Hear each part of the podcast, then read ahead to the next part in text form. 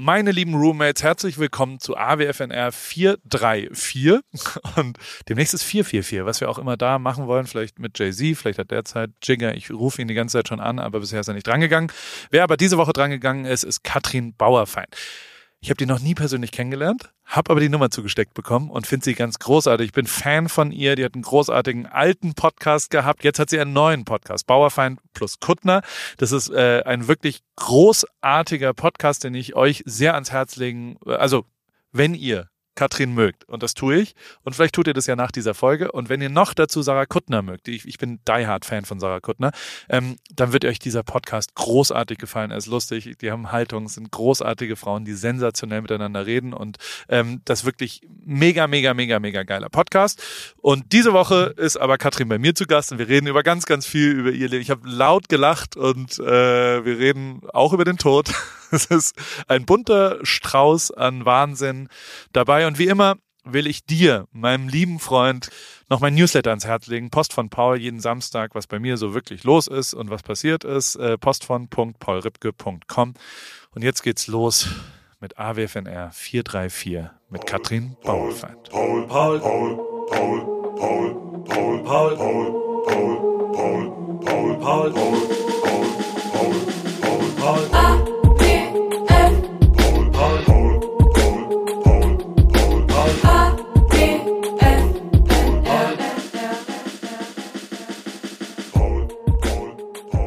Warte, warte, warte, warte, warte, warte. Läuft? Läuft jetzt wirklich? Warte. Warte, warte, warte. Okay, ich glaube, es läuft. Läuft? Katrin, Hallo. Katrin, wie geht's, wie steht's? Was ischst du? Bist noch am Essen? Ich habe ganz schnell jetzt aufgegessen, damit ich nicht ähm, die Zuschauer verstöre, indem ich merkwürdige Kaugeräusche mache, während ich ganz viele Sachen sage. Ja, das hat, äh, wie gesagt, Joko hat da großen Ärger gekriegt, äh, wenn er irgendwas gegessen hat während einer Folge. Und ich glaube, es ist tatsächlich, ich glaube, es ist nicht besonders angenehm, wenn man direkt auf dem Ohr jemandem zuhört, wie er, wie er Und ich dachte, es hat so was ganz Nahbares, dass man so denkt, wow, man sitzt quasi mit den Leuten beim Mittagessen, wie cool ist das denn? Also ich hätte jetzt eher vermutet, dass das super ankommt. Super authentisch und super Ja, genau, genau. Aber, Aber bist du satt jetzt? Also bist du fertig? Hab, du hast dein Mittagessen zu dir genommen in deiner ich Mittagspause? Ich hatte schöne Gemüsepfanne und ähm, hab, bin satt, danke. Gibt da noch einen Nachtisch? Die Fresse, ja, steht vor mir, traue ich mich jetzt nicht mehr zu essen. Zwei Schälchen Nachtisch stehen vor mir und es ist richtig hart jetzt, wenn du verstehst. Und was, was passieren kann während dieses Podcasts ist natürlich, dass ich jetzt in die Fressnarkose komme, äh, was bedeutet, alle Energie wird für die Verdauung gebraucht und ich rede entweder wirres Zeug oder weiß gar nicht mehr, was ich sagen wollte. Aber dann lass uns konkret drauf eingehen, wenn der Fall eintritt, okay? Hilf mir mal einmal kurz, wo du überhaupt bist. Du bist in einem Fernsehstudio, hast mittags, äh, mir wurde gesagt, du hast, ich darf dich anrufen ähm, um 16 Uhr. Du darfst da, mich anrufen, auch das klingt ja, von deinem, gut. Von deinem Management wurde mir das mitgeteilt, von deiner, mhm, äh, von deiner mhm. Publizistin, würde ich sagen. Ich finde mhm. Publicist ja eine extrem gute Berufsbezeichnung. Hm, ich finde alles, was extrem wichtig klingt und äh, als würde es danach klingen, dass sie dir sagen können, du darfst mich anrufen. Genau. Dinge, von denen ich bislang nichts wusste, dass ich offenbar diesen Status schon erreicht habe, ähm, erschließen sich mir jetzt heute. Und das, also ich finde es bis jetzt ganz toll, sehr schöne Geschichte. Also du darfst mich um 16 Uhr anrufen und was dann? Dann gehst du vielleicht dran, was du getan hast, und dann, dann nehmen wir äh, hier so ein Gespräch Wenn die Diva auf. einen guten Tag hat, geht sie vielleicht auch ran. Je nachdem, wie die Stimmung in der Kabine ist. Und äh, dann, dann kann man da mal schauen. Aber du zeichnest irgendwas auf gerade. Ja, ich Richtig? bin gerade bei Wer stiehlt mir die Show? Oh. Du weißt, das Erfolgsformat meinem, oh. von einem Ex-Freund, Joko Winterscheid.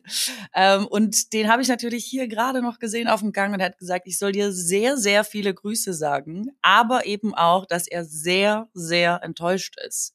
Und jetzt musst du mich ein bisschen aufklären, was passiert Ja. ist. Er sagte mir, es gibt ein Foto Ja. wo er mit nacktem Arsch in einem Fluss liegt. Und du hättest ihn einfach eiskalt ersetzt. Und ähm, er findet es schwierig, dass das jetzt das ist, was die Welt zu Gesicht bekommt, wenn du verstehst. Das soll ich dir Das- sagen. dass die Maske, die Maske ist gefallen. Also der, also per se, äh, die Geschichte ist folgende. Die, wir haben, äh, ich bin mit einem äh, Freund von mir unterwegs gewesen in Aspen in Colorado und da sind wir nackt baden gegangen, was ich gerne tue und äh, das habe ich auch schon mal mit meinem Wir kennen uns Joko. gar nicht und ich weiß schon so tolle Sachen über dich, okay? und wir sind äh, nach, also wir war, mit Joko war ich auch mal in Österreich baden in einem Bergbach und dann äh, hat er sich, also dann dann habe ich da ein Foto gemacht, was äh, ein sehr ja, virales Foto wurde, weil Joko nackt in einem Bad in, und wir haben das auch so animiert und dann fließt so das Wasser drumherum wie in so einer, wie beim Dönerimbiss gibt's auch manchmal so Wasserfallfotos, wo sich was bewegt und so weiter, weißt du? Ähm, mit so einem Geräusch auch und all sowas. Also wir haben das sehr intensiv gespielt. Und das gleiche Foto habe ich als Reminiszenz an Joko Winterscheid, also als als äh, eher Darbietung, als ähm, quasi ein Remix davon. Ähm, jeder weiß ja, Joko ist das Hauptbild, aber dann habe ich einen kleinen Remix, eine, eine Wiederholung, eine Hommage habe ich quasi gemacht äh, mit mit diesem Formel 1 Fahrer. Und jetzt muss man sagen, also TMZ und People Magazine hat jetzt nicht drüber berichtet, als Joko da nackt in dem Bergbach war. Genau, ich glaube, ich er ist ein bisschen sauer gewesen, weil der Ruhm jetzt äh, quasi von ihm weg ist, obwohl es quasi sein Arsch der Ursprung alles Guten war. Das ist, glaube ich, was er mir noch sagen ja, wollte. Genau, das stimmt. Ich mhm. persönlich als egozentrischer äh, ja, Mann würde mal sagen, dass die der Arsch gehört eh eigentlich mir, weil das allererste Foto das allererste Foto in dieser ganzen Serie äh, bin ich auf einem Inflatable, also mein Instagram-Profilbild. Ich weiß nicht, ob du das mal gesehen hast. Da sitze ich auf so einem aufblasbaren Pool, der auch Joko, äh, äh, äh, Hund, dieser Hund hat auch Joko gehört. Und ähm, dementsprechend ist die Historie der Nacktfotos okay. mit dem Thema Wasser, wo man Hintern sieht, finde ich, ist quasi einfach nur weitergeführt worden ins neue Jahrhundert. Und fairerweise, finde ich, ist es ja schon so, wenn man jetzt, ähm, wenn man jetzt Schluss macht, ne? Mhm, ja. Mhm. Und dann sieht man halt irgendwann, ja, dass die neuen. Äh, mhm. ja die neuen, und, ja. und und so ich, weiß halt. jetzt nicht, ob man ob man da sich, also wie, wie da so die, die, äh, ja, ich glaube, das ist schon okay. Also vielleicht muss ich jemanden rufen. Ich finde es auch also, total, ich finde süß, dass ihr irgendwie so eine nackte Ärsche-Konkurrenz am Laufen habt. Das gefällt mir irgendwie ganz gut. Tatsächlich ist auch eins der Probleme, der Typ ist halt Formel-1-Fahrer und sehr, sehr fit. Und Joko hat ja schon echt einen coolen Arsch. Also der hat einen richtig sexy kleinen Knacker. Ja, den habe ich gar also nicht. Das ist, also das muss ich jetzt echt alles ja. mal googeln, merke ich. Volle Kanne. Mhm. Ja, du, also vielleicht, vielleicht lässt er ja auch, also vielleicht kannst du, ich weiß nicht, was für eine Hose er heute ich anhat bei der Aufzeichnung. Eine beige Anzughose. Genau. Kannst du ja mal, äh, guck mal Aber drauf. Die der vielleicht mal, also auch ja. ohne oder so. Hm? Ja, frage ich. Nee, nee, ruhig mit. Also man sieht den Knacker auch, äh, der muss so. einfach die Hose ein bisschen hochziehen. Okay. Und dann sieht man den Knacker schon ganz gut. Und, äh, also, der, der Valtteri, der, der, der Formel 1 Fahrer, der hat halt schon auch einen sehr, sehr, sehr guten Knackarsch. Und ich glaube, da liegt natürlich auch nochmal ein bisschen Wahrheit begraben, dass so, das ist eine kleine Konkurrenz auf eine Art. Also Unterscheidest du eigentlich zwischen Frauen- und Männerärschen oder ist dir egal, Hauptsache nackt? Das wollte ich dich immer mal fragen. Äh, warte mal ganz kurz, jetzt Was ist hier der Monitor vom Studio angegangen. Du hörst jetzt Joko Winterscheid im Studio. Ich würde das mal leise machen, aber die Fernbedienung ja. liegt natürlich wie immer am Fernseher. Herrlich. Ja. So, warte. warte. Warte, warte. Ja warte, super, warte, warte, warte. Okay, ich habe die Fernbedienung. Alles ist gut. Okay. Und der moderiert dann da jetzt gerade was weg, ja? Genau, wir zeichnen das jetzt, äh, wir zeichnen das jetzt gerade auf und er moderiert hier schon fröhlich vor sich hin. Das heißt aber, dass er ja gestern gewonnen hat, weil sonst hätte er heute frei. Es sei denn, wir, ich bin nämlich sei, schon. es sei denn, heute wäre die erste Aufzeichnung. Dann wäre es eh klar, dass er moderiert. Guck mal, ich bin mittlerweile so geübt im Nicht-Spoilern. Das ist echt geil. Ich krieg immer so Anschiss von Leuten, egal, ich poste ja immer ein Bild nach der Sendung, ähm, wie wir irgendwie lustig irgendwo stehen und es schreibt mir immer jemand, jedes Mal, äh, das ist ein Spoiler, weil immer der äh, Glitter schon am Boden liegt. Und äh, der liegt aber eh immer am Boden, weil ich es immer am Ende der Sendung mache. Und deswegen spoiler ich eigentlich nie, aber es wird mir jedes Mal unterstellt. Wusstest du, dass der Fernseher jetzt gar nicht mehr leiser geht? Ich wollte ich wollt gerade sagen, ich höre immer noch ein bisschen was Kann von das eigentlich sein? Das ist jetzt der Spoiler, dass du einfach hörst, was hinten gesagt wird, daraus Nee. Rückschlüsse ziehen kannst und ich deswegen Geh hin und zieh den. Stecker. Zieh einfach den Stecker Aber raus. dann kriege ich das nie wieder an. Mein Gott. Wie geht's dir in Hotelzimmern? Also da kämpfe ich immer sehr mit Lichtschaltern und solchen Situationen. Und Also- äh, regelmäßig Ich habe ja, bevor wir das angefangen haben mit dem Podcast, noch groß verkündet, ich bin so Technikjournalistin und technisch macht ja. mir keiner was vor. Es hat sich rausgestellt, ich hab, konnte weder das Mikro geil bedienen, noch die Kopfhörer, noch die Aufnahme starten, noch kann ich jetzt hier den Ton vom Fernseher leise machen. Insofern, ähm, es geht mir sehr schlecht in Hotelzimmern. Drehst du da auch manchmal? Ich erwische mich manchmal, ich drehe dann Birnen raus, weil ich nicht weiß, wie, der, wie die Lampen ausgehen teilweise. Ich muss jetzt echt den Stecker ziehen, Paul. Ich krieg's ja. nicht hin. Warte. oh mein Gott. Und da hat man ja wirklich gerade was oh gehört. Oh Gott, das ist, das, das, richtig, oh das, ist das Unangenehmste, was heute passiert ist. Oh Gott, vielleicht gehe ich gleich noch aufs Klo, dann kannst du gucken, wie ich fünf, wie du fünf Minuten überbrückst oder so. Das wäre auch ganz unangenehm. Okay, was ich eigentlich wissen ah. wollte, es sei denn, Männer wir waren gerade bei einem anderen Thema. Genau. Äh, präferierst du Ärsche oder ist es dir wurscht? Äh, ist es so eine also äh, auf was bezieht sich diese Frage? Auf meine Sexualität finde ich Ärsche, egal nee. ob Männer oder auf Frauen besser? Auf meine beruflichen Vorlieben bezieht sich ah, das. okay. Auf meine beruflichen Vorlieben. Aber auf meine Fotografie meinst du? Ja, genau. Oder? Auf deine Arbeit wollte ich das äh, bezogen wissen.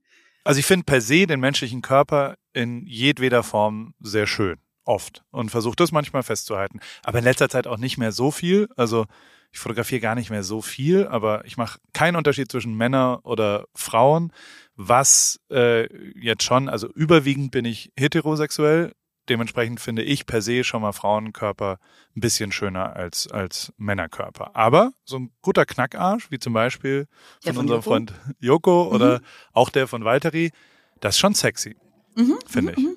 Ja. Und äh, ich, äh, also ja, doch, das, das, also ich unterscheide jetzt nicht unbedingt also Arsch ist Arsch. Und da Arsch gibt's Unterschiede. ist erstmal Arsch. Ich finde, das ist das Beste, was ich je zu Ärschen gehört habe. Arsch ist erstmal Arsch. und das ist erstmal egal, von wem und wie und, und wo und was.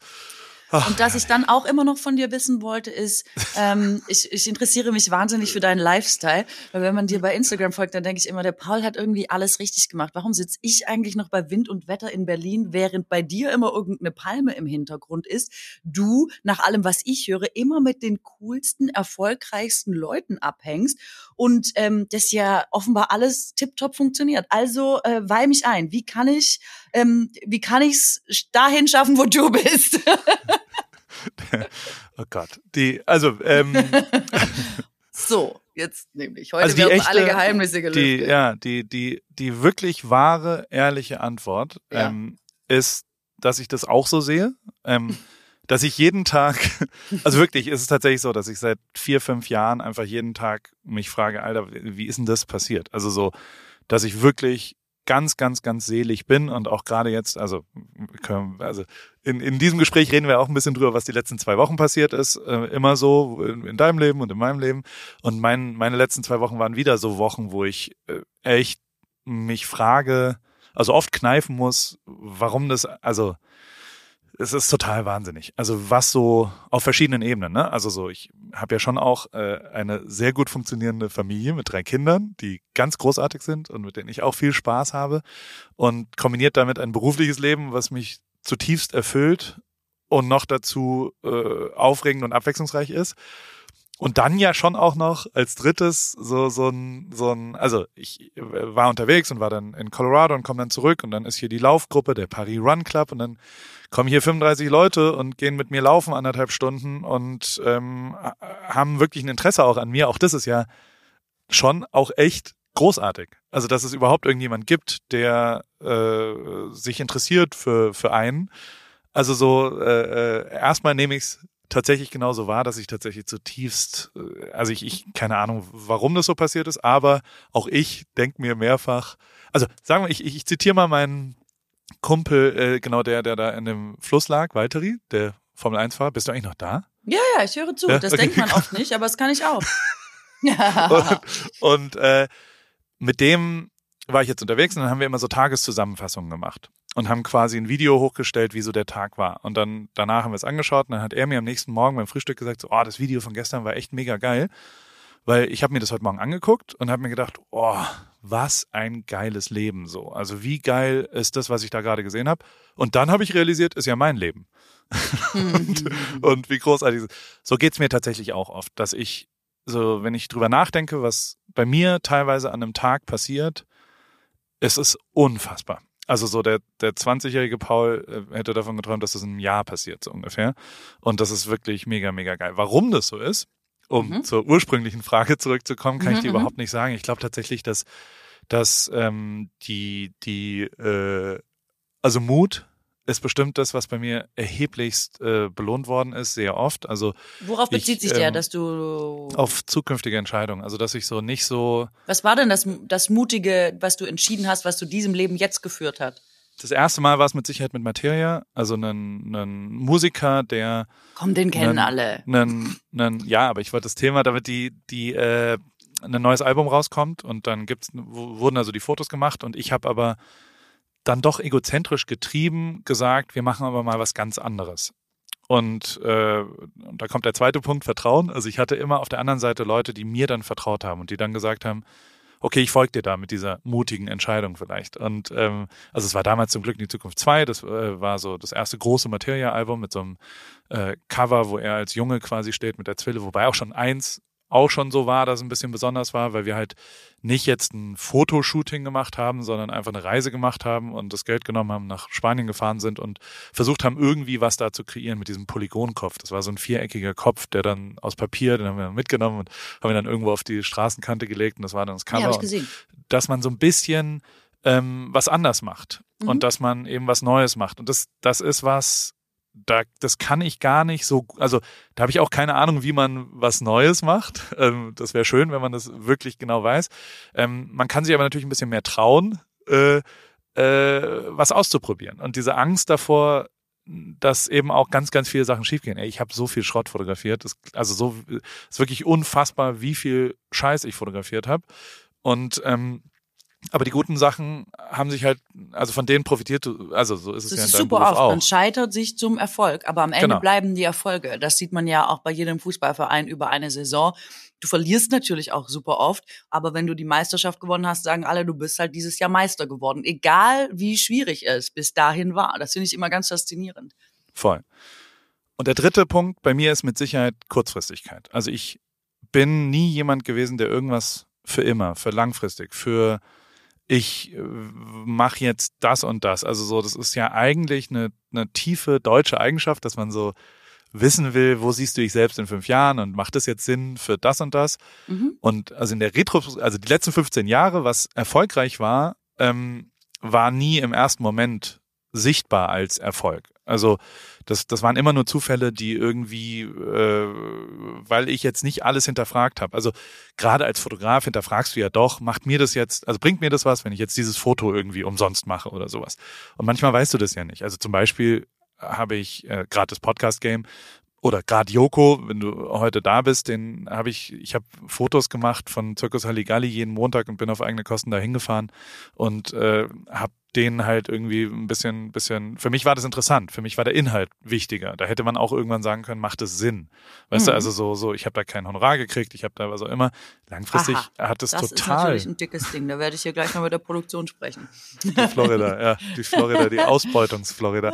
Aber ähm, nein, ich wollte auch kein Honorar und ich glaube, das lag daran, dass ich nie was langfristig gemacht habe. Auch, also ich also auch darf ich mal kurz da ja, fragen, ob ja. es quasi das Loslassen ist, wo du sagen würdest, ja. an nichts zu hängen, ist der große Vorteil, warum man dann Voll. eher vorwärts geht, statt ja kleben zu bleiben. Ist ja echt ganz volle Kanne. Ja, okay. Und auch die, also auch ich bin vor sechs Jahren hierher gezogen nach Amerika und war wirklich, wirklich, wirklich bereit, äh, Passfotos zu machen und Hochzeiten zu fotografieren. Und da, da bin ich auch immer noch bereit. Und ich glaube, dieser tiefe Glaube daran, dass ich mir auch wirklich eigentlich nicht so schade, wenn irgendwas Kleines mhm. zu machen ähm, und, und irgendwas wird schon passieren. Aber gleichzeitig vielleicht auch die Angst davor, dass man das machen muss und deswegen so ein Antrieb in Richtung dahin, wo man eigentlich hin will. Ja, aber es ist halt alles, ich, also die Angst kenne ich tatsächlich nicht. Also ganz viele Freunde haben das immer. Ich habe null Angst vor der Zukunft. Und ich weiß nicht, warum also ich glaube, ganz inhaltlich hat es viel damit zu tun, dass, dass mein Vater gestorben ist, als ich 20 war, mit mhm. 56 und ich so für mich jetzt kein, also ich gehe nicht davon aus, dass ich 80 werde. Mhm.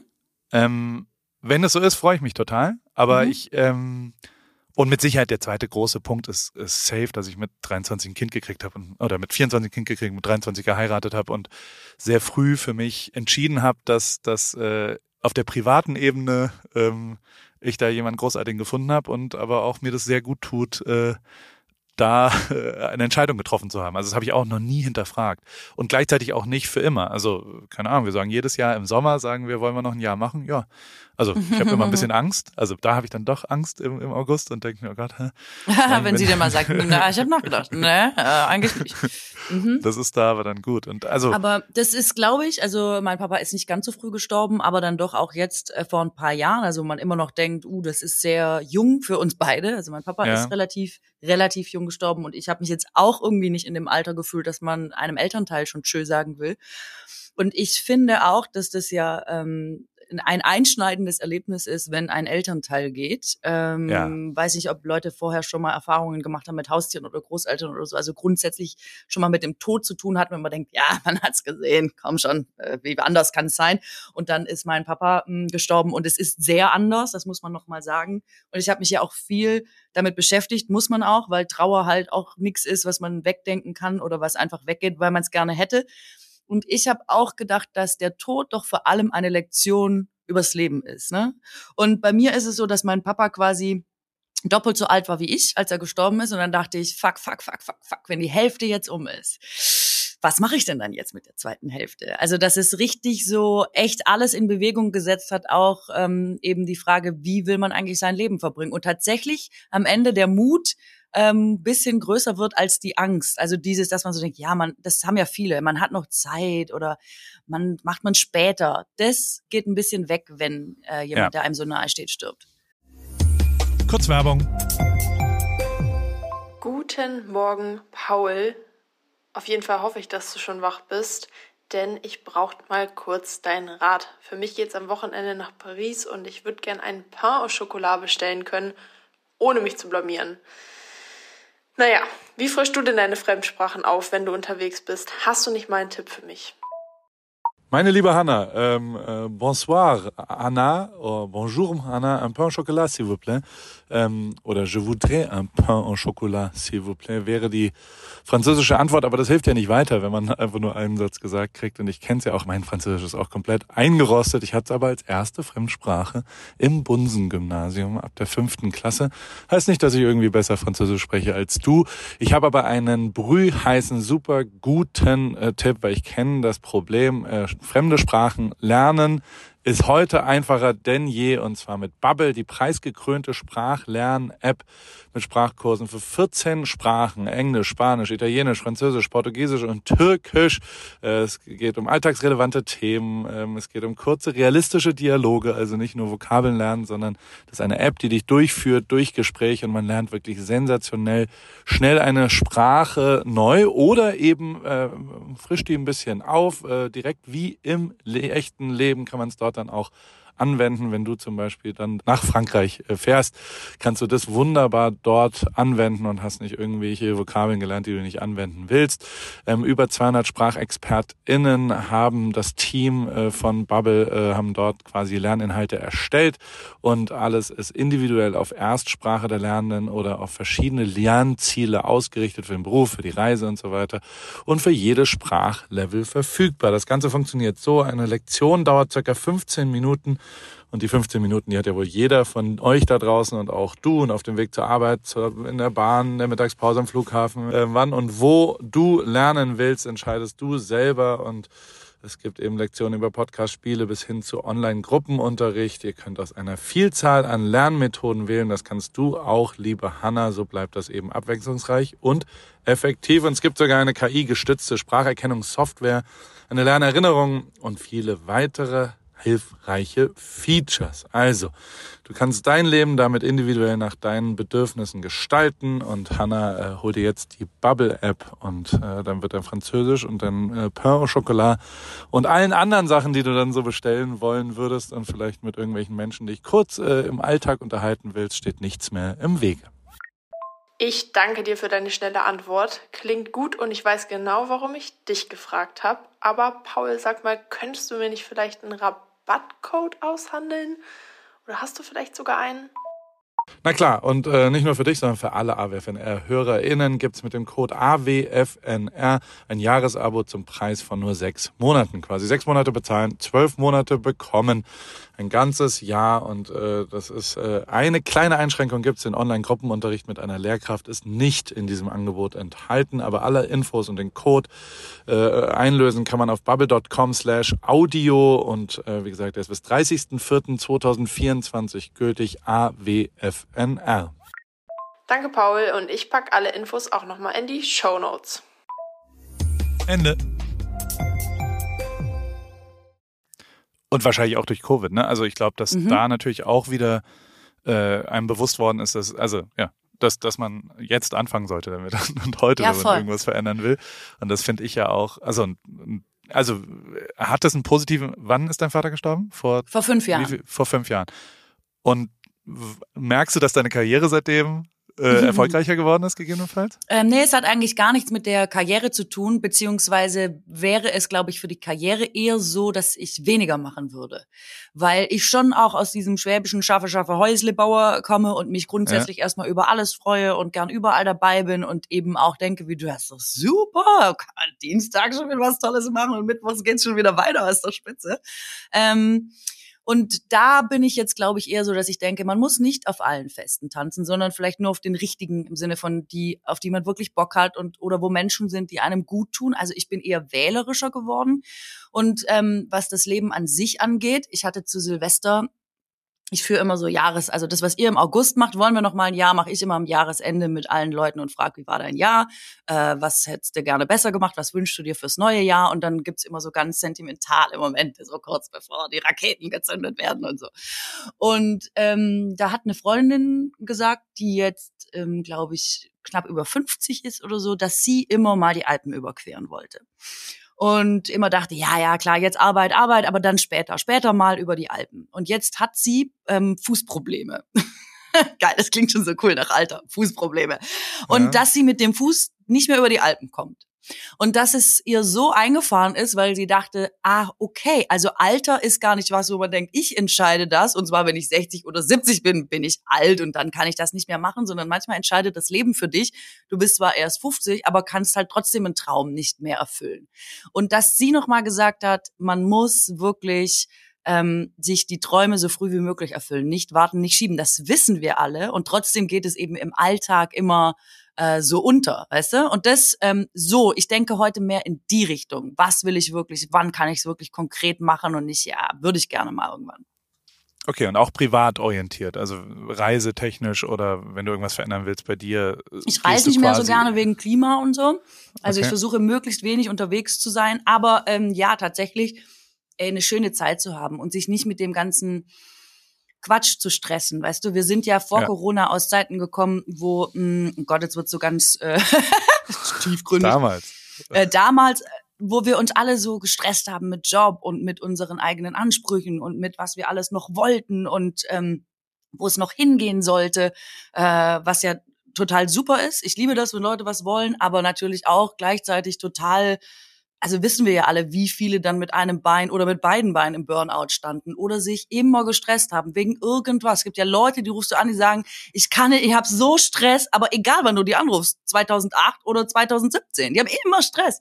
Und da ähm, denke ich jetzt manchmal, das will ich, glaube ich, nicht mehr für mein Leben, weil wozu? Also für wen? Also wenn es mich nicht froh macht und ich gestresst bin, warum machen, weißt du? Und ähm, es hat eher dazu geführt. Und ich will noch ein Beispiel sagen, wenn du erlaubst, oder rede ich dann schon zu lange am Stück? Überhaupt ist hier nicht. wie beim äh, Duell, weißt du, dass man dann so sagt, so, du hast jetzt drei Minuten geredet, jetzt ist äh, der andere dran. Okay, das sage ich noch schnell. Und zwar meine Oma ähm, ist während Corona 90 Jahre alt geworden. Und zu ihrem 70. hat meine Oma gesagt, Leute, wenn ich 90 werde, dann mieten wir uns einen Oldtimer-Bus. Und dann fahren wir von da, wo wir jetzt wohnen, in Schwaben, in ihre fränkische Heimat und feiern da den 90. Geburtstag. Und ähm, dann waren wir alle so, ja, cool. Und dann doch nicht cool wegen Corona. Und ähm, dann ist in dieser Zeit ihre Cousine gestorben, die ihren 80. feiern wollte und es auch nicht tun konnte wegen Corona und immer gesagt hat, Leute, jetzt machen wir Corona und dann holen wir meinen 80. nach. Und dann ist sie drei Monate später gestorben. Und wir waren alle so fassungslos, wir waren so entsetzt wirklich, weil wir so, fuck, ja. das haben wir ja auch jetzt der Oma gesagt. Oma, 90, Corona, schwierig. Aber dann am 91. Und jetzt pass auf, meine Oma ist immer noch fit, sie ist immer noch da. Wuhu. Und wir feiern jetzt ihren 90. am 91 dieses Wochenende und fahren mit dem Oldtimer-Bus von ihrem jetzigen Zuhause in die fränkische Heimat und feiern ein Geil. riesengroßes Fest mit äh, allen Leuten. Wir haben sie extra nochmal impfen lassen zum vierten Mal, damit wirklich nichts schiefgehen kann. Und jetzt geht's los, weil wir wirklich da so zusammensaßen und dachten, und wie die Oma nochmal in diesem hohen Alter sagt, Leute, man muss die Feste wirklich feiern, wie sie fallen. Und man erstmal dachte nicht, wie wir immer so, ja, lass noch mal saufen gehen, man muss die Feste feiern, wie sie fallen, um noch mal jemanden zu überreden, der eigentlich schon nach Hause wollte, sondern wirklich ja. dachte, nein, wenn die Oma das so sagt, das ist die größte Weisheit, die ich seit langem gehört habe. Völlig zu Recht. Und Omas haben sowieso, also äh, mir ist gerade, weil wir über diese 23-jährige äh, Situation bei mir. Ich habe meine Großmutter war ein bisschen verrückt. Die hat, äh, ich habe meine Fake Bar Mitzvah in Jerusalem gefeiert. Ich habe, äh, die hat auch unterschiedliche Religionen alle durchgemacht, vom Judentum konvertiert zu streng katholisch bis fast zu einer Sekte in evangelisch. Lange Geschichte. Aber Darf was ich kurz fragen, hatte sie einen Favoriten? Also ganz kurz vorm Tod ist sie nochmal evangelisch geworden. Also äh, ich, ich weiß nicht, was die, was die und, okay. äh, und also ich glaube also leidenschaftsmäßig war, glaube ich, tatsächlich jüdisch das Hauptthema, weil sie immerhin mit 74 dann noch nach Jerusalem gezogen ist und konvertiert ist, was auch echt nicht so einfach ist. Und ähm, aber da kam sie nochmal zurück. Und auf ihrem Sterbebett hat sie äh, mich dann nochmal bestellt nach Hannover und dann war ich da und dann haben wir nochmal geredet und dann, die hat immer gesagt, du bist mein Lieblingsenkel und du bist genauso verrückt wie ich und du wirst es ganz weit schaffen und du wirst der erfolgreichste der Welt, aber Paul, glaub mir, es gibt eine Sache, die wirklich wichtig ist, das ist die Liebe. Wenn du die Frau mhm. findest, der du vertraust und mit der du gut bist, du brauchst einen Hafen, du brauchst einen Ort, wo du wirklich zu Hause bist. Mhm. Und deswegen, ich weiß, mit mir geht's jetzt hier zu Ende und deswegen sind hier meine Eheringe. Und wenn du demnächst eine Frau triffst, die, äh, der du vertraust und wo du denkst, das ist was Gutes, heirate die. Und bleib bei der. Und die Ehe ist wichtig und das ist was, was für dich, glaube ich, wichtig ist. Hier, ich wünsche mir, dass du meine Eheringe behältst, bis du diese Frau findest. Dann habe ich zwei, drei Jahre später meine Frau gefunden, habe die geheiratet und alles wunderbar und alles gut. Und jetzt habe ich vor sechs, sieben Jahren ähm, meine Cousine bei so einer beim Geburtstag von meinem Onkel getroffen und was auch immer. Und dann saßen wir da so und haben uns unterhalten und dann habe ich gesagt, oh krass, dein, dein Ehering sieht ja aus wie meiner und so weiter. Das ist auch so ein standardmäßiger, das ist ja lustig. Und dann sie so, ja, ah, ich wollte es nicht erzählen, aber äh, Großmama bevor die gestorben ist, hat die mich äh, zu sich bestellt und, und hat mir erzählt, dass mein, ähm, also dass das für mich wichtig ist zu heiraten. Und das hat mich total, die hat mir ihre Eheringe gegeben. Warte mal kurz. Inzwischen haben wir vier äh, Cousinen und Cousins gefunden. Aber auch nicht alle. Also es waren nicht alle Enkel, aber manche Enkel hat sie gemeint, bevor sie da von der Erde geht, muss sie noch einmal ein kleines, äh, ja, äh, und das muss ich sagen, ist relativ geil. Ähm, und würde ich auch, also es ist eine, wenn ich irgendwann mal sterbe, will ich auch noch irgend sowas machen. Was so ein bisschen, weißt du, also was so. Was hast du denn für eine coole Oma? Aber ich habe schon, als die, du angefangen hast, gedacht, wahrscheinlich hast du das alles von der. Also wenn die mit 74 nochmal ja. nach Jerusalem gezogen ist und so, dann, ich, ja. Äh, ja. Habe ich tatsächlich. 100%. Ach, das ist ja süß. Ist ja schon ein, ein wirklich harter Einschnitt im eigenen Leben, wenn man, wenn man seine Eltern verliert. Mhm. Und noch dazu vielleicht ein bisschen früher, als man vielleicht damit gerechnet hat, sagen wir es mal so. Ähm, Nichtsdestotrotz, und da will ich jetzt erstmal nur über mich reden, weil ich will mir nicht anmaßen, irgendwas bei dir, aber vielleicht gibt es ja was ähnliches bei dir. Ich habe zum Beispiel, also jetzt wird's wirklich stumpf, jetzt wird's wirklich dumm. Endlich wird's stumpf. Aber es ist auch ehrlich. Ähm, ich habe, also mein Vater ist gestorben, da war ich 20 und ich habe seit seit ich 18 war, gab's in Heidelberg, da wo ich war, gab's so die die äh, die die Königin so ein bisschen. Es gab die hübscheste und äh, also ein ein Mädchen, mit dem ich gerne knutschen wollte. Und an der habe ich ganz schön rumgegraben die ganze Zeit und keine Chance. Also so immer abgeblitzt und war dann irgendwann so in der Freundes, ich bin dann ein Kumpel und was weißt du, also so falsch abgebogen und dann war ich aber also ich wollte mit der Knutschen fertig aus, das war mein Ziel, keine irgend also Punkt am Tag, als mein Vater gestorben ist, hat die angerufen und gesagt, hey, wenn du reden willst, komm ruhig vorbei. Und ähm, an dem Tag durfte ich mit dir knutschen. Oh, und jetzt kann man, jetzt ist es stumpf und es ist bescheuert, aber ähm, äh, Nina, also irgendwas Positives. Also so dumm wie es klingt, das hat mir schon gezeigt, dass in allen Sachen, die scheiße sind, tatsächlich auch irgendwas drin ist, was ein bisschen gut ist. Also ich kann es nicht verändern. Ich hätte es gern verändert. Natürlich hätte ich es gern verändert. Ich hätte lieber meinen Vater behalten, als mit der dummen mhm. Truller da rumzuknutschen. Ähm, aber de facto, ähm, wenn du was nicht verändern kannst, gibt's auch Sachen, die ganz gut sind. Und also auch diese schreckliche Sache war für mich in den Jahren danach durchaus, also ich habe Connections mit Leuten gefunden, die ich sonst nicht, nicht hatte. Also, weißt du, so äh, von Herbert Grönemeyer, die Tochter ist eine Freundin von mir geworden, über die Tatsache, dass wir beide Halbwaisen sind. Joko habe ich vielleicht auch eine Verbindung, mhm. weil der seine Mutter früh verloren hat. Also so, da sind ja schon ein paar Sachen dabei, ähm, weil du anders auf die Welt äh, ja schaust, die dann so dumm wie es ist, am Ende positiv sind. Zumindest für mich positiv waren. Mhm. Auf, also, und ich konnte halt nicht verändern. Klar, über allem steht, es wäre schöner, wenn es andersrum ist, aber die Tatsache, das umzudrehen, ähm, wenn was Schlechtes passiert in, jetzt kann ich es nicht mehr verändern und vielleicht ist auch irgendwas Schönes da oder irgendwas Gutes, irgendwas Positives, vielleicht kann ich auch was daraus machen und am Ende dieses beschissene Niederlagen nie ertragen, aber ähm, da, dass da irgendwo auch eine Chance drin steht und, und in vielen Problemen und also da kommen wir zur Anfangsfrage zurück. Da ist natürlich schon so, dass ich sehr kurzfristig denke, sehr schnell äh, mich verändern kann und auch tue, mir schnell langweilig wird, ich das weiß, dass ich nicht so gut in der Wiederholung bin. Also immer wieder erwische ich mich, dass wenn ich das gleiche mache, was ich vor drei oder fünf oder sieben Jahren gemacht habe, dann wird es jedes Mal schlechter. Das heißt, ich bin sehr angetrieben, neue Sachen zu finden und, und oder zumindest neue Interpretationen von dem, was ich so mache, ob das Fotos, Videos, was auch immer sind. Und ähm, das ist mit Sicherheit der Grund, dass jetzt im Moment zumindest, ich bin 41 und sitze so da und denke, alter Schwede, die letzte Woche war geil. Und das ist schon mega geil. Und zwar in allen Belangen. Selbst, selbst Gesundheit. Weißt du, ich habe fange jetzt mit Sport sehr viel an und merke so, dass ich jetzt ein bisschen fitter bin. Ich habe mir, wir haben uns ein Video angeguckt von mir vor zwei Jahren oder vor drei Jahren, wo ich so nochmal echt 30 Kilo mehr hatte, wie ich da aussehe und was da mit mir los war und so. Und natürlich ist das crazy, wie schnell man aber sich verändern kann, wenn man hm. sauber ist und was auch immer. Also so, so toll ist natürlich jetzt auch nicht alles bei mir. Aber ich selbst denke, dass es äh, schon crazy ist und ich eher mich selbst, also ich sehe mich wirklich jetzt schon in der Zugabe, ne? Und das habe ich für mich ja, volle Kanne. Das habe ich voll gemerkt durch dieses Rio-Ding da, ähm, die, die Fußballfotos, weißt du, da war mir klar, das ist das Größte, was mir passieren wird im Leben, von Anfang an, also von Anfang bis Ende, dass ich der Typ bin, der auf dem Rasen ist, wenn Deutschland Fußball-Weltmeister, das geht nicht größer. Punkt. Und, und da kann ich auch erzählen, was ich will.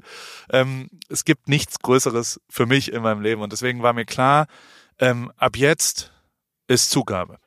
Ab jetzt ist das Konzert schon geil und wir befinden uns in der Zugabe. Aber und die ist halt geil. Ist das was, was, hast du dich da immer gesehen? Also ist das was, manchmal hat man ja schon als Kind so Bilder, wo man sich später mal sieht oder eben auch, wo man sich nicht sieht. Ist das was, was quasi, ich sage jetzt nicht, das ist ein Ziel, dass du dir dann irgendwann im Erwachsenenalter überlegt hast, sondern wo hast du dich denn immer gesehen, wenn du es dir überlegt hast? Ja, genau da. Also so dumm wie es klingt, auch da, ich habe, ich hatte zwei Sachen, die ich mir bis heute vorstelle, wenn ich einschlafe. Ich weiß nicht, ob du das hast, dass du so Szenarien hast, wenn du nicht einschlafen kannst, in die du dich reindenkst. Hast du das? Ich, nee, ich muss das ganz, ähm, also es ist ja ein bisschen so manifestieren oder so, ne? Oder so Autosuggestion oder so, dass man quasi, weil man ja sagt, dass das Gehirn nicht unterscheiden kann zwischen man hat es wirklich erlebt oder man hat sich's nur vorgestellt. Und der Trick quasi ja ist, dass man sich Dinge, die man gerne hätte, so vorstellt dann denkt das Gehirn, es ist schon passiert und deswegen tritt es vielleicht ein. Das sind ja diese Theorien über was weiß ich. Und, Talk it ähm, into existence, so ein ja, bisschen genau, wenn man genau, in die genau, Insta-Bio genau. schreibt äh, von Dings, ja. Genau, und ähm, ich ähm, kenne das, dass man sich manchmal hinsetzt und sich irgendwas vorstellt oder so, aber ähm, ja, ich, ich mach das, ich muss das sehr bewusst machen und auch Zeit haben und lange überlegen können und so. Deswegen, nee, ich mache das nicht abends vorm Einschlafen. Aber ich habe sowas auch schon mal gemacht, ja. Ich habe wirklich zehn Jahre lang, bevor das passiert ist, beim Einschlafen mir vorgestellt, dass ich, da war ich schon, da habe ich Fotos schon gemacht und habe ich gesagt, ich bin der ähm, Fotograf der Nationalmannschaft beim WM-Finale mit deutscher Beteiligung. Und mein Traum war aber so, also oder meine, meine Vorstellung, wie ich eingeschlafen bin, die ich mir wirklich physisch und also so ganz visuell vorgestellt habe, da war es wiederum, da gab es noch ein bisschen mehr. Ähm, da war es so, dass keine Auswechselspieler mehr da war. Aha! Und dass ich dann eingewechselt wurde.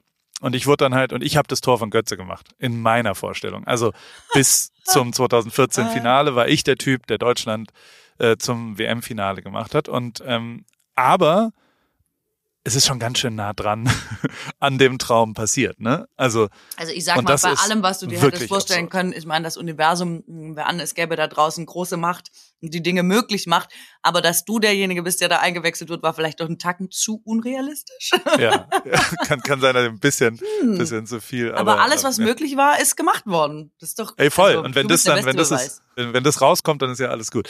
Der zweite Traum, den ich noch habe und den, den mache ich bis heute, ist, und der ist auch ein bisschen weird, ähm, also es ist kein Traum, was sagt man denn davon? Die, die, die Einschlafvorstellung. Ähm, die zweite ist, dass ich Olympiasieger im Abfahrtsskilauf in, auf der Streif werde.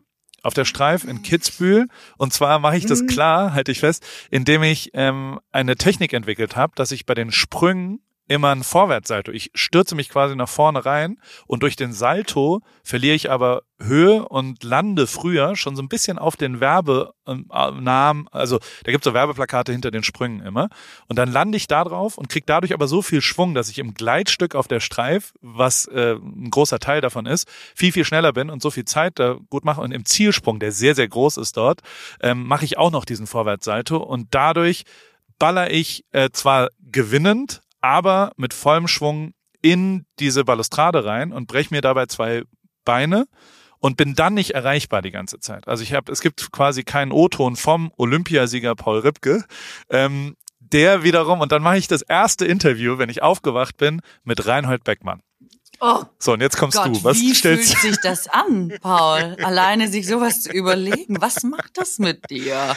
Was ist mit meinem Gehirn nicht in Ordnung? Also, also warum stellst du dir nichts anderes vor? also, du könntest das mit dem Brechen weglassen. Du könntest schon mal beim Interview da sein. Das ist ja dein Kopf. Du kannst es dir ja selber überlegen, weißt du? Und ich bin sehr gespannt, was du mir in zehn Jahren sagst, wie es wirklich gelaufen ist, ob du die Bierbude gehabt hast da an der Streif oder ob du dann da auch die Fotos gemacht hast oder ich weiß nicht, ob du nur auch da irgendwo in der Nähe Urlaub gemacht hast. Gott, oh Gott, oh Gott, oh Gott. Ich glaube, es gibt noch nicht mal Olympia an der Streif. Das wird, äh, das ist schon mal das erste ja, Problem. Gut, das, was dann ist ja alles, wer weiß du, Klimawandel und so. Die Dinge werden sich alle dolle ändern und da ist, da ist alles möglich. Ja, interessant. Also ich bin das heißt, gespannt. Du bist gespannt, das ist doch schon mal schön. Das heißt, du würdest jetzt nicht nach Amerika reisen?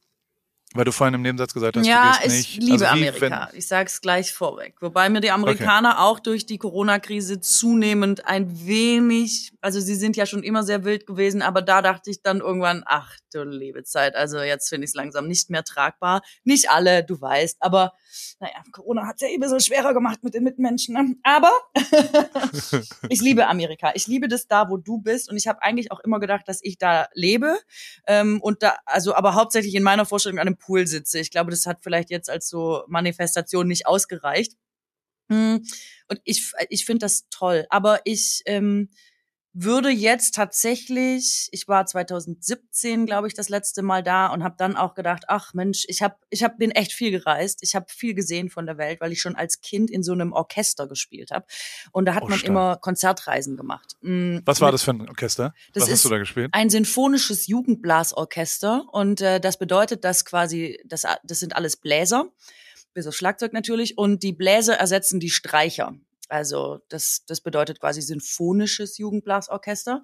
Und dann also Klassik. ich habe genau Klassik und ich habe äh, Saxophon gespielt oder spiel Saxophon und ähm, genau. Und da war ich einfach in so einem in einem Jugendorchester. Das ist in Aalen oder genau was? in Aalen und das ist im, im Süden relativ ausgeprägt, dass es diese Laienorchester gibt oder diese Amateurorchester, die auf relativ hohem Niveau spielen. Und das war so 50, 60 Kinder in, in einem Orchester und auch wirklich, wir hatten so einen wahnsinnig engagierten Dirigenten, ähm, der, glaube ich, auch immer dachte, besser wäre, wir sind die Berliner Philharmoniker und wirklich alles dafür getan hat, dass wir mindestens ein Drittel so gut spielen wie die Berliner Philharmoniker, also mit so richtig Druck und Drill und Taktstock werfen und Dingen, die man heute nicht mehr tun dürfte, aber die in den 90ern noch völlig okay waren, weil alle dachten, ja Gott, sollen die Kinder halt üben und richtig spielen. Und ähm, da war ich und da, das war, also da habe ich quasi meine ganze Jugend verbracht, weil das hatte man viermal die Woche, deswegen, wir waren sehr ambitioniert. Äh, ohne Unterricht, glaube ich. Also man war eigentlich wirklich jeden Tag damit beschäftigt und ähm, hatte freitags zum Beispiel immer von 18 bis 22 Uhr Probe. Also auch in einem Alter, wo alle Cola trinken gehen und schon zum ersten Mal in die Disco dürfen, habe ich einfach immer Saxophon gespielt plus Probenwochenenden plus, und jetzt kommt endlich die schöne Seite davon, ähm, man hat eben äh, viele Reisen gemacht. Alle zwei Jahre eine große Reise. Und ich bin, ich habe super früh angefangen. Meine Mutter hat mich da mit sieben hingezerrt und gesagt, das ist das Saxophon, es ist zwar so groß wie du, aber komm klar. Ähm, und dann habe ich einfach, ich war super früh schon in Ungarn, so mit acht oder so, mit einfach irgendwelchen anderen, die waren alle viel älter als ich ähm, bin ich einfach zwei, drei Wochen in Ungarn gewesen oder in Italien. Oder wir sind auch da nach Amerika geflogen. Äh, oder in auf Russland Tour gewesen. sozusagen. Ne? Genau, wir also waren du bist richtig dann auf Tour, Tour gegangen. Genau, du bist dann bei einer Gastfamilie Mega. und machst jeden zweiten Tag ein Konzert und so. Und ich bin auch viel in Amerika gewesen, 2017 zum letzten Mal, weil ich da einen Schauspielkurs gemacht habe. Und dann ist, sind ja, nee, das stimmt gar nicht, ich lüge. Ich war, ehrlich gesagt, während der Amtseinführung von Trump noch da. Wie konnte ich das? Das habe ich verdrängt. Und dann dachte ich, jetzt ist Schluss. Und es ist, ist eine Kombination aus, ich will nicht mehr reisen, wenn ich nicht unbedingt muss, äh, vor allem freizeitmäßig. Ähm, und ich ähm, will dann nicht mehr nach Amerika, wenn die Bedingungen so sind, wie sie unter Trump waren. Und deswegen war ich jetzt super lange nicht mehr da. Aber ja, äh, genau, jetzt habe ich quasi vier Fragen beantwortet, die du alle nicht gestellt hast. Geil. Aber hochinteressant und ich finde es voll geil, weil, also genau, weißt du noch, wie der Dirigent hieß? Zumindest mit Vornamen? Ja, Udo. Udo. Und weil so Typen wie Udo, ne, die haben ja dann doch dein Leben erheblich, also jetzt Udo zum Beispiel, beeinflusst. Zum Positiven hin, oder? Also du, die ganze Zeit, während du da stehst, denkst du natürlich, es ist riesengroße Scheiße. Und sie haben den Schwabentrick angewandt. Also ich habe mit sieben angefangen und dieses Orchester, das Jugendorchester, konntest du spielen bis 21. Und der Deal war, die Schwaben sind so krass, aber das weißt du ja. Die haben einfach gesagt, alles Geld, das du für Unterricht und was auch immer einbezahlt hast im Laufe dieser Zeit, zwischen 7 und 21 werden dir 50 Prozent ausgezahlt, wenn du bis zum 21. Lebensjahr in diesem Orchester bleibst. Genial. Und es ist wirklich genial, weil ähm, auch Eltern, glaube ich, selbst in, wenn du heulend vor ihnen stehst mit 13 und sagst, du willst wirklich nicht mehr, weil du mit 13 auf gar nichts Bock hast, vor allem nicht ja. auf Saxophon viermal die Woche und mit 14 noch weniger und, dann und mit 15 wird's noch schlimmer. Interpretation. Genau. Du musstest ja dann quasi die die Geigen oder Cello stimmen ja musst du dann mit dem Saxophon. Das, mein das erstes klingt Horror, Stück war Bolero. Oh ähm, und da habe ich zweites Altsaxophon gespielt und das zweite Altsaxophon spielt das, was das Schlagzeug macht und das geht so.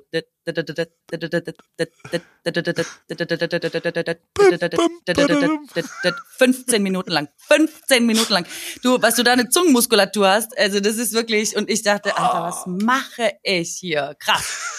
Aber immer wenn du austreten willst, auch mit 14, sind deine schwäbischen Eltern natürlich immer schon so, Katrin, ja. denk ans Geld, das kannst du nicht Das ist ein Bausparvertrag. Genau. Nur noch sieben Jahre, das schaffst du doch locker. Und man denkt, hey, das ist mein, das ist mein Leben, Leute. Es ist so unglaublich. Aber ich habe halt wie immer durchgezogen. Also was es mir vor allem gebracht hat, ist natürlich neben dieser Gemeinschaft von 50, 60 Kindern, was ein Erlebnis ist, was ich jedem Kind tatsächlich wünsche, weil es toll ist, wenn man äh, mit einem gemeinsamen Ziel ähm, das zusammen, zusammen, zusammen was erreichen kann. Also es gibt halt zum Beispiel Situationen, wo du ein Stück kriegst, wo du denkst, es ist mir nicht menschenmöglich, ich kann das nicht spielen, meine Finger sind nicht schnell genug, meine Zunge ist nicht schnell genug, mein Ansatz ja. ist nicht gut genug, ich kann das nicht schaffen.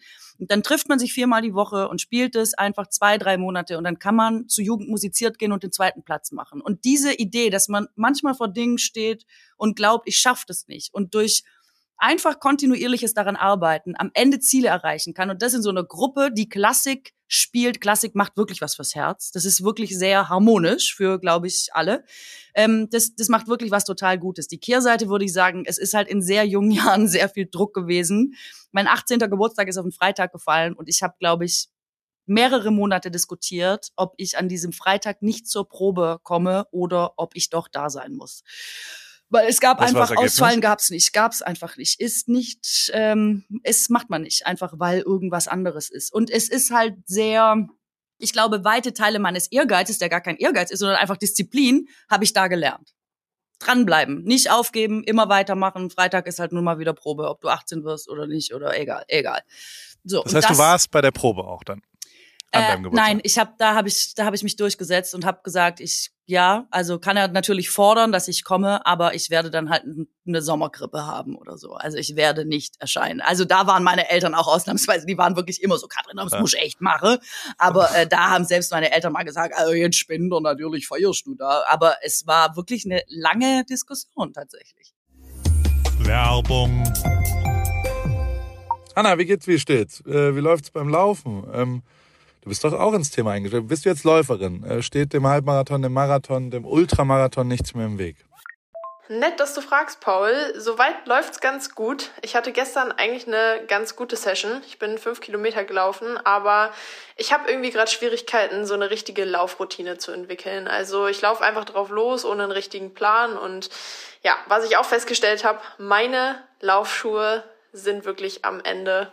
Ich habe die schon ein paar Jahre und äh, ja, so richtig der richtige Schuh für mich ist es, glaube ich, nicht. Du ja, äh, also ich stand ja auch am Anfang der Laufkarriere letztes Jahr und also mein Leben hat's verändert. Ich glaube, deins wird's durchaus auch verändern, vor allem wenn du stetig rangehst und eben mit kleineren Läufen auch den Tag versüßt, weil jeden Tag, an dem du ein bisschen laufen gehst, ist ein besserer Tag. Aber es geht natürlich schon auch sehr um die richtige Sportausrüstung, besonders der richtige Laufschuh ist eine ziemlich entscheidende Rolle, nicht nur zum Thema Wohlfühlen und als Equipment, sondern auch als Motivation. Okay, verstehe. Danke für die Tipps. Aber sag mal, hättest du vielleicht auch eine bestimmte Schuhempfehlung für mich? Ja, äh, hundertprozentig. Adidas Supernova ist der Schuh meiner Wahl für dich. Auf Salando gibt's den äh, auch für alle AlltagsläuferInnen, die mit diesem äh, Fragen konfrontiert werden. Gibt's genau eine richtige Antwort, glaube ich. Den Adidas Supernova steht eben für Super Komfort. Und äh, falls du dich fragst, was macht denn so super den Supernova? Ähm, der ist in Sachen Dämpfung, Passform und Komfort in einem perfekten Mix abgestimmt und dadurch super für alle, die einen zuverlässigen, leichten Schuh zum Laufen suchen und vor allem für jedes Level. Kilometer für Kilometer, super Komfort, super Nova. Und das ist ja tatsächlich echt eine ziemlich entscheidende, also letztes Jahr war das ja auch so, dass äh, wir unterschiedliche Schuhe bei Adidas testen durften und auch den Supernova haben wir da vielleicht auch schon mal ein bisschen gesehen. Insofern, ähm, das ist genau der perfekte Schuh zum Reinkommen, zum Trainieren. Wenn man dann wirklich einen Halbmarathon und einen Marathon, ein Rennen äh, rennt, kann man vielleicht sich noch was gönnen, aber erstmal damit der perfekte, zuverlässige, komfortable Laufschuh. Den gibt's wie gesagt auf Salando und äh, vor allem in neuen Farben. Ich danke dir, Paul. Schaue ich mir direkt an und für die ZuhörerInnen packe ich die Infos auch wie immer in die Show Notes. Ende. Ja. Sag mal so in der äh, im Geschichten erzählen, ne? Ja. Die Geschichte wäre schon besser, wenn du sagst, natürlich war ich proben an meinem 18. Geburtstag. Ach so. Für die Disziplin Dings. Oh. Vielleicht kannst du einfach deine. Das war das einzige Mal, wo ich nicht proben war. Ja, aber das, das ist zu. Ich kann dir von 17.000, das ist viel trauriger. Guck mal, ich kann dir von so vielen Kindergeburtstagen erzählen und so vielen ja, Jugendgeburtstagen, wo man um sieben angefangen hat und um halb elf wurden alle wieder abgeholt, weil ihr seid echt noch sehr jung und klein. Und ich von sechs bis zehn Probe hatte und nie bei irgendeiner Feier war, nie bei einem Geburtstag, nie irgendwo übernachten konnte, äh, weil das quasi um zehn ist man ja nicht mehr irgendwo hingegangen. Ich habe quasi meine ganze Jugend mit einem Saxophon verbracht. Während alle anderen aufregende Dinge gemacht haben und in Clubs gegangen sind. Und das finde ich viel krasser, als am 18. dann einmal nicht da gewesen zu sein. Und Saxophon ist ja auch wirklich, also hast du Geschwister? Nee, ich bin Einzelkind. Okay. Okay, das erklärt's, weil also es ist wirklich hart zu ertragen, wenn ein Geschwisterteil Saxophon spielt, weil es ja Null. ein sehr laut, doch volle kann. Meine Schwester hat jetzt auch begrenzt talentiert Saxophon gespielt. Das wollte ich gerade sagen. Es ist nur schlimm, wenn man wirklich, wenn man es nicht, äh, wenn man es nicht kann. Ich kann Take Five. Das klang gatter. das ist okay. Also. Aber also äh, per se ist es jetzt. Also würdest du sagen, spielst du noch? Ja, ich kann noch, ich spiel noch. Ja? Google das mal. Also, Google mal bei, ähm, ich liebe das. Google das bei ähm, Pussy Terror TV. Ja, ja, ja. Ähm, googelst du Sex Medley mit ähm, Caroline Kebekus und Katrin Bauer-Fall, dann hörst du dir das an und das ist kein Playback. Deshalb, ich habe das gespielt. Und Geil. ich sage das so voller Stolz, weil ich es vorher auch nicht wusste, dass ich es noch kann. ja, war großartig. Meinst du, es gibt noch Jugend musiziert? Also ist das was, was ja. es dieses Jahr noch wirklich aktiv gibt? Das weiß ich, aber ich glaube nicht, dass das aufhört. Das ist wie Jugend forscht. Es gibt Dinge, die laufen einfach immer weiter, komme was wolle. Und ich glaube, Jugend musiziert gehört definitiv dazu. Also was jetzt während Corona war, weiß ich nicht, aber das würde mich sehr wundern, wenn es das nicht mehr gibt. Das google ich, ich auch glaub, gleich. Ich glaube aber, dass also die die Werte, die dann da transportiert worden sind, sind ja genau das Richtige. Also genau das äh, wenden wir jeden Tag immer noch irgendwie an, wenn man Sachen angeht und die erstmal machen und dann mal gucken und was. Also und genauso. Ich habe jetzt wieder mit Klavierspielen angefangen. Ich habe lange mhm. Jahre als als Jugendlicher Klavier gespielt und genau das Gleiche. Also ich mich sehr abgeholt gefühlt gerade, weil ich irgendwie äh, jeden Monat ein neues Stück lerne und jeden Monat die ersten zwei Tage denke, das ist viel zu schwer, keine Chance. Mhm. Und dann wie ein seliger Trottel am 20. Tag denke, krass, ich kann das jetzt. Mhm. Und total positiv, also ich denke so, wie, dass ich sowas kann, hätte ich nie gedacht. Mhm. Weißt du? Und das wiederum führt auch dazu, dass ich so selig bin und so grundlegend glücklich, dass ja schon auch ein paar Sachen passieren, die ich dann doch mir nicht zugetraut hätte. Mhm. Weißt du? Und das ist bei dir aber noch schöner, weil du es in der Gruppe erreicht hast. Also, dass man quasi denkt, nie im Leben kriegen wir das hin und dass aber trotzdem dann was vorstellbar, vielleicht sogar prämiertes daraus steht, weil irgendwie alle jeden Freitag gekommen sind. Mhm. Und äh, dieses Gefühl zu haben, ist doch unbezahlbar und ist doch mega. Und hast du doch wahrscheinlich, also fairerweise ist es äh, ja so, dass selbst die nächsten fünf Tage du ja was in der Gruppe aufnimmst. Also weißt du, wenn du jetzt eine, eine TV-Show wie äh, die mit Joko aufzeichnest, die hoch erfolgreich ist und ähm, ich nehme zumindest Joko immer so wahr, dass er auch das als Team immer sieht, weißt du, und das mhm. ist so, und dass er da am seligsten drüber ist, dass man so gemeinsam in einer Gruppe von, was weiß ich, wie viele Leute da am Ende 70 Leute beteiligt sind, also oder ich, ich will ja keine Zahl drauf machen, aber das ist ja das Schönste der Welt, oder nicht? Wenn man was Erfolgreiches, was einen positiven Einfluss auf irgendwelche Menschen da draußen hat ähm, und man noch dazu davon leben kann. Ja, das, das, ist ein ganz großer Luxus. Das ist in der Tat so. Aber ich glaube auch, also das stimmt. Joko ist dieses Gruppending und das Gemeinschaftsgefühl sehr wichtig. Ich finde es aber auch, es, es hat ja Zeiten auch im Fernsehen gegeben, wo man immer dachte, die eine Person, die vorne steht, der gebührt aller Ruhm und alle Ehre und die machen das quasi alleine. Und es ist, dachten ja auch ehrlich gesagt viele, die diese Person waren, ja. Aber ähm, ich, das habe ich doch jetzt sehr diplomatisch ausgedrückt. Aber im Laufe der Zeit hat sich das ja, finde ich, verändert, auch im Schauspiel oder so, dass man einfach denkt, nein, wenn du dich, guck mal, wenn dich die Maske schon mal scheiße schminkt und du die ganze Zeit blöd aussiehst, dann bringt dir das alles gar nichts. Da kannst du tolle Sachen sagen, wie du willst. Ähm, du wirst halt immer blöde aussehen. Und du brauchst halt Leute, die gute Ideen haben, wie zum Beispiel hier in der Show, wo einfach eine Redaktion dahinter steht, die Voll. sich einfach mit so viel Liebe und so viel Mühe Spiele ausdenken. Du solltest mal hier im Backstage die Garderoben sehen, die individuell für die Leute gestaltet werden was da drin steht. Ich glaube, bei Bastian Pastewka, das waren drei Fragezeichenzimmer. Er ist mit, den, mit Socken über den Flur gekommen und hat gesagt, ich habe so viel davon bekommen, kann ich dir noch Socken schenken? Und hier, möchtest du diese Tasse haben? Und so. Weil das einfach so ganz, jeder macht hier auf seinem Posten alles mit viel Liebe. Und ich glaube, dass deswegen diese Sendung im Fernsehen auch erfolgreich ist, weil man, wenn Liebe drin ist, geht sie auch immer raus. Und das merkt man einfach. Hundertprozentig. Ja. Und äh, diese, diese, ich sage, es ist ja am Ende auch ein Invest. Also niemand müsste das ja machen. Die Zimmer müssten nicht ausgestattet sein. Die Spiele könnten auch ein bisschen liebloser sein. Alles schon für Sender gearbeitet, wo es genau so war, ja. genau. Aber, und das ist dann wieder, also äh, da nach wie vor hat mich am allermeisten, jetzt, jetzt wird's wirklich Wandtattoo-mäßig, aber Tiger Woods hat irgendwann mal letztens gesagt, dass äh, sein Vater ihm immer gesagt hat, wenn du nicht genug geübt hast für einen Erfolg, also wenn du nicht sauber trainiert hast, nicht alles perfekt gemacht hast, und trotzdem erfolgreich bist, dann fühlt sich's richtig, das ist das schlimmste Gefühl, wenn du einen unverdienten Erfolg hast, mhm. weißt du? Ähm, mhm. Wenn du quasi, weil nichts ist schöner, als sich Mühe zu geben, eine Extrameile zu gehen, mehr zu investieren vielleicht, als man müsste und dann erfolgreich zu sein, weil sich's dann ein bisschen mehr verdient anfühlt, weißt du? Und unverdienter Erfolg ist, glaube ich, wirklich auch richtig scheiße damit. Ist total schwierig umzugehen, äh, so langfristig, weißt du? Also mhm. äh, äh, mhm. wenn man so ganz zufällig und also natürlich, wir alle leiden irgendwie unter Imposter-Syndrom und, und wissen nicht so richtig, wie wir damit umgehen sollen, aber ich bin jetzt schon wieder an so einem Punkt, wo ich für mein Leben, weil ich jetzt zwei Wochen wieder, also dieses Foto, was Joko jetzt meint, ist schon auch so, das ist krass viral gegangen. Irgendwas ist da von mir auch drin, weißt du? Also so, ich kann tatsächlich beurteilen, ein ganz klein bisschen, dass, also neben der Tatsache, dass ich das Foto gemacht habe, ist es auch irgendwas Orchestriertes, ist es der Zeitpunkt, wo es gepostet wird, ist es die Geschichte davor und ist es dann danach so, dass wir sofort am gleichen Tag ähm, noch Poster rausgebracht haben davon, weißt du? Und die bei mir im Shop verkauft haben. Jetzt 50.000 Euro für eine Charity innerhalb von 24 Stunden gesammelt haben und dadurch so eine gesamte Geschichte daraus wird und darüber eben Medien auch berichten. Und mhm. ich zum ersten Mal auch wieder seit, fairerweise seit Corona, für mich beurteilen kann, okay, all das wäre nicht passiert, wenn ich da nicht dabei gewesen wäre. Mhm. Und das, das macht mich sehr, sehr glücklich, muss ich sagen. Und deswegen dachte ich vorhin dann, okay, ich krieg das irgendwie auch formuliert, dir gegenüber zu sagen, ey, ich bin ganz, ganz selig und ganz glücklich, mhm. gerade die letzten zwei Wochen darüber, wie geil mein Leben ist. Ja, gleichzeitig sitze ich jetzt da und denke mir, oh Alter, das ist total arrogant und asozial, was du da vorhin jetzt schon wieder gesagt hast, vor einer halben Stunde.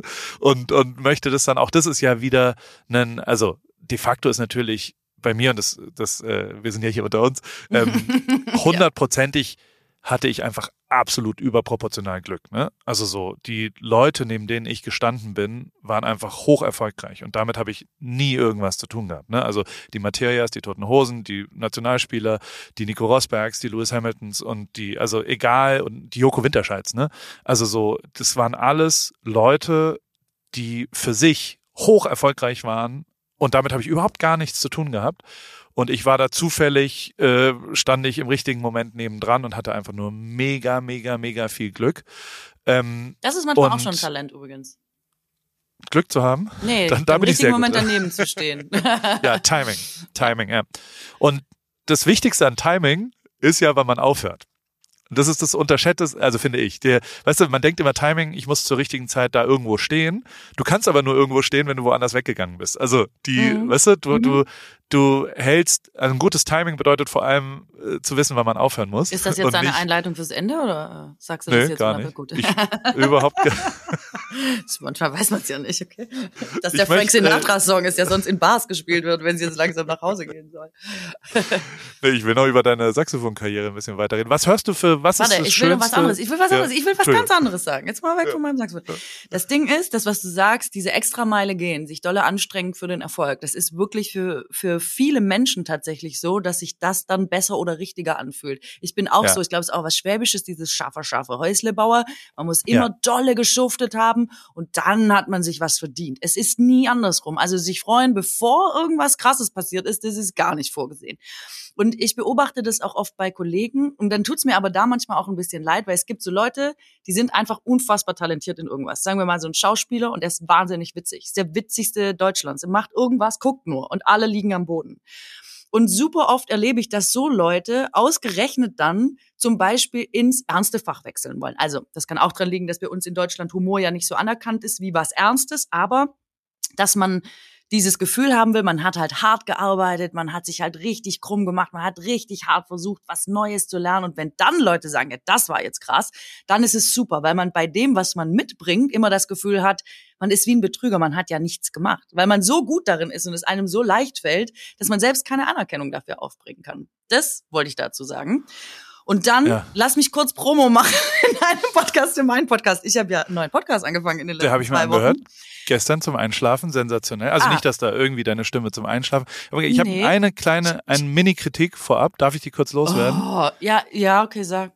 Sarahs Sarahs Soundqualität in der letzten Folge, die finde ich nicht so geil. Okay, super, dass das du ist, das sagst. Und das ist nur minimal, ist nur ein kleines Ding, weil der Inhalt macht den Podcast und der Inhalt ist großartig Nein, ist und super, er ist wirklich super, saulustig aber so ein ganz klein bisschen mehr, weil das ist natürlich genau die, die Liebe zum Detail, die wir da vorhin äh, Ich sag dir das Allerlustigste. Haben, ja. Es war remote und ich habe so eine hallige so einen halligen Raum gehabt, als wir zum ersten Mal aufgezeichnet haben. Da haben alle gesagt, ah, Katrin, ey, wo bist du da? Das geht so nicht. Du musst mal irgendwas, nee, anders, mach's anders. Und dann habe ich mir eine Bettdecke über den Kopf gezogen und über das Mikrofon und habe einfach die ganze Zeit unter so einer Bettdecke gesessen und den Podcast eingesprochen, ja. Und ich Sehr dachte heiß. schon so, mein Gott, wie unprofessionell kann's eigentlich noch werden, wenn du verstehst. Dann habe ich, clever wie ich bin, als Technikjournalistin, so wie ich das hier professionell vorbereitet und aufgebaut habe für diesen Podcast, habe ich den Raum gewechselt bei der nächsten Aufnahme und dachte aber selber, für mich klang es ehrlich gesagt genauso hallig wie in dem anderen Raum. Also das ist super, Katrin. Diesmal ist es so gut wie beim letzten Mal mit Decke. Und ich so, yes. Und jetzt freut es mich persönlich, ehrlich gesagt, dass du sagst, mein Ton war nämlich spitze. Super. Eins plus, äh, hervorragend. Aber der Inhalt, der ist großartig ja. tatsächlich. Und das fand ich, äh, also ich habe sehr genau zugehört und ich, ähm, also auch fairerweise über eure äh, Argumentation gegenüber, also wie absurd es ist, dass ihr jetzt ein Frauenpodcast werdet, weil irgendwie, also äh, hä? Das ist wirklich absurd und also und das also ich glaube, als Mann hast du es natürlich, also im, im, TV sowieso viel, viel einfacher. Also und das ist in Amerika wie in Deutschland so. Und ich fand's großartig, wie ihr damit umgeht. Und ich mag natürlich Sarah auch und dich sowieso. Also so, es ist wirklich äh, ein großartiger Podcast und ähm, danke. ich habe mich sehr unterhalten. Gefühlt. Aber das danke, danke, dass du sagst. Aber warum ich, ich wollte es gar nicht so plump eigentlich machen. Ich hatte wirklich begründet, was dazu zu sagen, Alles weil gut. Sarah und ich in der ersten Folge so dolle darüber, naja, gestritten. Ja, wir haben uns zusammengerissen, weil halt doch Mikrofone an waren. Aber sie halt gesagt hat, das Pferd springt nur so hoch, wie es springen muss. Sie will das nicht mehr. Sie will sich keinen Druck machen. Sie will nicht mehr den extra Meter gehen. Sie will einfach mit dem, was sie hat und was da ist, ein gechilltes Leben haben. Und wenn Dinge möglich sind, damit ist cool. Und wenn nicht, äh, geh weg. Und ich bin das Gegner. Ich war so, nein, man muss doch, und das, man muss sich weiterentwickeln. Alles, was du auch gesagt hast. Man muss doch, ist doch viel, man freut sich viel mehr, wenn man voll geil was geleistet hat. Und dann hat man geil abgeliefert. Wie super. Und wir sind richtig, wir haben uns wirklich, es war so, hä, wie kannst du das so sehen? Und sie war so, hä, ich dachte, wir haben voll viel gemeinsam, was ist jetzt hier los? das war so die erste Folge und wir so, äh, wir kannten ja, uns offensichtlich ja. doch nicht so gut, wie wir dachten. Interessant. Äh, du hast jetzt schon die dritte Folge gehört, die sehr die schon damals, das war sehr harmonisch, aber das ja. ist echt lustig, wie unterschiedlich Menschen das sehen und wahrscheinlich, glaube ich, ist meine Theorie, dass es echt immer am Background liegt. Also, was haben deine Eltern dir vermittelt? Bist du dann zum Beispiel in einem Orchester gewesen, das nochmal einen draufgesetzt hat? Oder ähm, wie groß waren deine eigenen Träume? Wie verrückt war deine Oma? Ich glaube, dass solche Dinge ja. echt einen großen Impact haben, ob man dann am Ende viel will oder sagt, ja, schön, aber ich habe auch zum Beispiel einen Freund, der sagt immer, Katrin, ich weiß nicht, was du immer willst. Ich habe eine Terrasse, da kann ich ein Weizenbier trinken. Das ist der Sinn des Lebens. Und da denke ich immer so, okay, also da, da geht's offenbar auseinander. Aber es ist ja interessant. Also ich glaube, also natürlich ist der Sinn des Lebens relativ und äh, das, das, ich glaube das, Sarah, genauso wie es Joko, also Joko ist ja auch so, ne? Also der springt, der ist ja, für den ist das Optimum, dass er das macht, was er machen muss. Also was mhm. berufliche Sachen teilweise angeht. Und ansonsten ist er aber, wenn er er zeigt schon krasse Leidenschaft, finde ich, wenn es sein eigenes Produkt ist. Und das würde ich wahrscheinlich aus dem Bauchgefühl auch zu Sarah sagen. Das kann nicht sein, dass das, ja. also nie im Leben gibt sie sich da keine Mühe. Dann werden nee, die nicht, also dann dafür sind die Sachen zu gut, die sie machen. Wenn der Ton angeht, Punkt ist Performance, aber ich glaube alles drumrum oder wo sie so denkt, oh, man könnte sich natürlich noch dolle krumm machen, hier, da, dies, jenes, man könnte sich noch einen Kopf machen über, soll ich noch, könnte ich noch, wie, wer, wenn. Das, glaube ich, hat sich für sich komplett abgestellt. Und das ist auch auf irgendeine, also wenn man, du klingst auch so, als wärst du eher so in meiner, auf meiner Voll, Seite des Spielfeldes. Hundertprozentig. Dann guckt man da manchmal so rüber und denkt, boah, es ist krass, könnte ich nie und will ich nie. Und dann denkt man, fährt man nach Hause und denkt drüber nach und denkt, aber vielleicht, warum nicht? Also auch das ist ja eine Form des Loslassens, man an manchen Dingen nicht so zu hängen und zu sagen, ja, es kommt wahrscheinlich eh, wie es kommt und ähm, man gibt sein Bestes und dann muss aber auch Feierabend sein. das fand ich dann auch nicht schlecht als Konzept. Genau deswegen hört man aber eurem Podcast so gern zu, weil es halt unterschiedlich ist auch. Weißt du, also wenn man mhm. unterschiedliche Takes auch zwischendrin hinbekommt und äh, die Menschen sind ja unterschiedlich. Und ich weiß nicht, wo, wo kommt Sarah her ursprünglich? Aus ja, Berlin. Oder? Berlin, okay, ja. Siehst du, wir Süddeutschen sind halt, wir Baden-Württemberger, wir sind halt dann doch ein anderer Schlag Menschen. Mhm. Und ähm, bist du überhaupt in Baden? Ja, Aalen ist Baden-Württemberg. Ja, ne? sicher, ja, es ist, ist, ist die Ostalb. Lieber Pest und Cholera als von der Alba. Ich bin kurz, äh, ich bin quasi fast Bayern geworden. Es ist 20 Deswegen. Minuten von Bayern entfernt. Es ist Ost-Baden-Württemberg. Ähm, Leute, die sich auskennen, sagen immer, ist das Nirvana-Dreieck Stuttgart, Ulm und Kochertal. Und da komme ich her. Also es ist wirklich. Das Wort, das Wort Kochertal habe ich lange nicht mehr gehört. Also Autobahndreieck, ne? Da ist immer Stau im Kochertal. Genau, man kennt, äh, Harald Schmidt hat mal gesagt, A7 ah, äh, Aalen, das kennt man, weil man da mal eine Reifenpanne hatte oder weil man irgendwie auf dem Weg dahin war, wo es schöner ist. Und ähm, das jetzt werden wir jetzt wieder alle übel nehmen, aber so ist es. Eine letzte Frage habe ich noch. Und zwar ähm, hast du einmal, also du hast mal getestet, wie das ist, nicht zu schlafen. Ja. Wie war das? Also du hast 24 Stunden, ist es, ich will erst die Fakten wissen, du hast 24 Stunden nicht geschlafen und dann 24 Stunden moderiert. Genau, sowas. Richtig? Ja, sowas. 48 genau. Stunden mhm, wach. Insgesamt 48 Stunden wach. Ähm, Koffein? Oder alles, Koffein? alles erlaubt, egal, Hauptsache du bleibst wach. Du konntest machen, was du wolltest. Es war eine Dreisatzsendung, das war ein Experiment, die haben Thementag gemacht, das machen die super oft und wissenschaftlich ist es wohl so, dass es äh, irgendwie diesen 24-stündigen Vorlauf. Ich erinnere mich nicht mehr warum, aber das hat damals Sinn gemacht, das hat mir eingeleuchtet, ich habe es gemacht, deswegen ja, ähm, das hatte irgendeinen Grund auf jeden Fall. Und ähm, ich bin ja so eine Ratzemaus. Ich liebe Schlafen. Schlafen ist das Schönste auf der ganzen Welt. Wenn man mich lässt, schlafe ich zwölf Stunden und finde das immer noch, ehrlich gesagt, hart am Limit für zu wenig. Und ähm, dann habe ich gedacht, ja, das interessiert mich total, weil was ich hauptsächlich mache in meinem Leben ist Schlafen, aber nicht schlafen war ja nicht so oft. Und ähm, es ist einfach super hart, ich sag's dir. Es ist so hart, nicht zu pennen. es ist schrecklich. Man weiß echt, warum das eine Foltermethode ist, ne? Ähm, du, also der, du, dein Gedächtnis, du merkst schon, ich fange schon wieder an zu stottern, wenn ich nur dran ja, denke. Ja, total. Die schon die Erinnerung daran. Ja, die Gedächtnis, und ich habe ja dann noch versucht, stricken zu lernen in Stunde 68 oder so, ne?